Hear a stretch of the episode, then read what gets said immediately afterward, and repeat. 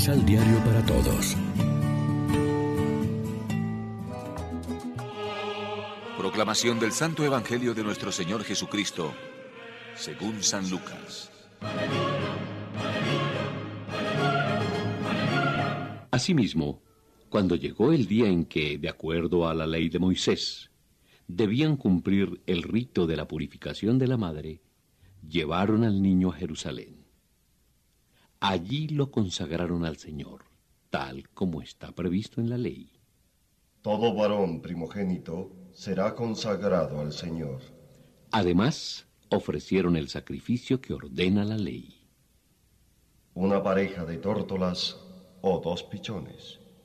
Había en Jerusalén un hombre llamado Simeón, que era muy bueno y piadoso, y el Espíritu Santo estaba en él. Esperaba los tiempos en que Dios atendiera a Israel y sabía, por una revelación del Espíritu Santo, que no moriría antes de haber visto al Cristo del Señor. Vino, pues, al templo, inspirado por el Espíritu, cuando sus padres traían al niñito para cumplir con él los mandatos de la ley. Simeón lo tomó en brazos y bendijo a Dios con estas palabras.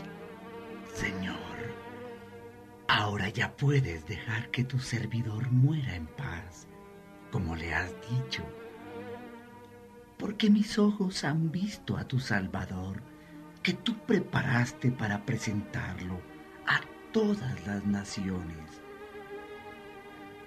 Luz para iluminar a todos los pueblos y gloria de tu pueblo, Israel. Su padre y su madre estaban maravillados por todo lo que decía Simeón del niño. Simeón los felicitó y después dijo a María, su madre, Mira, este niño debe ser causa tanto de caída como de resurrección para la gente de Israel. Será puesto como una señal que muchos rechazarán, y a ti misma una espada te atravesará el alma. Pero en eso, los hombres mostrarán claramente lo que sienten en sus Lección Divina Amigos, ¿qué tal? Hoy es martes 29 de diciembre y a esta hora, como siempre, nos alimentamos con el pan de la palabra. También el Evangelio nos conduce a una Navidad más profunda. El anciano, Simeón nos invita, con su ejemplo, a tener buena vista, a descubrir, movidos por el Espíritu, la presencia de Dios en nuestra vida él la supo discernir en una familia muy sencilla que no llamaba la atención.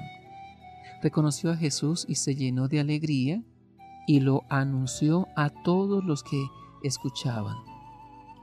En los mil pequeños detalles de cada día, en las personas que pueden parecer más insignificantes, nos espera la voz de Dios si sabemos escucharla.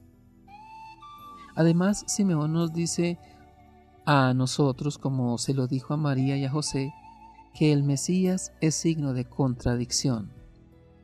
Como diría más tarde el mismo Jesús, Él no vino a traer paz, sino división y guerra. Su mensaje fue en su tiempo y lo sigue siendo ahora una palabra exigente ante la que hay que tomar partido y en una misma familia unos pueden aceptarle y otros no. Reflexionemos. ¿Amamos al hermano como reflejo de la luz que ha iluminado nuestros ojos, mente, corazón y existencia? ¿Contemplamos al niño de Belén con la luz de todas las naciones y la vida de todos? Oremos juntos. Señor, quiero decirte como Simeón, puedes dejar a tu siervo irse en paz porque mis ojos han visto a tu Salvador. Amén. María, Reina de los Apóstoles, ruega por nosotros.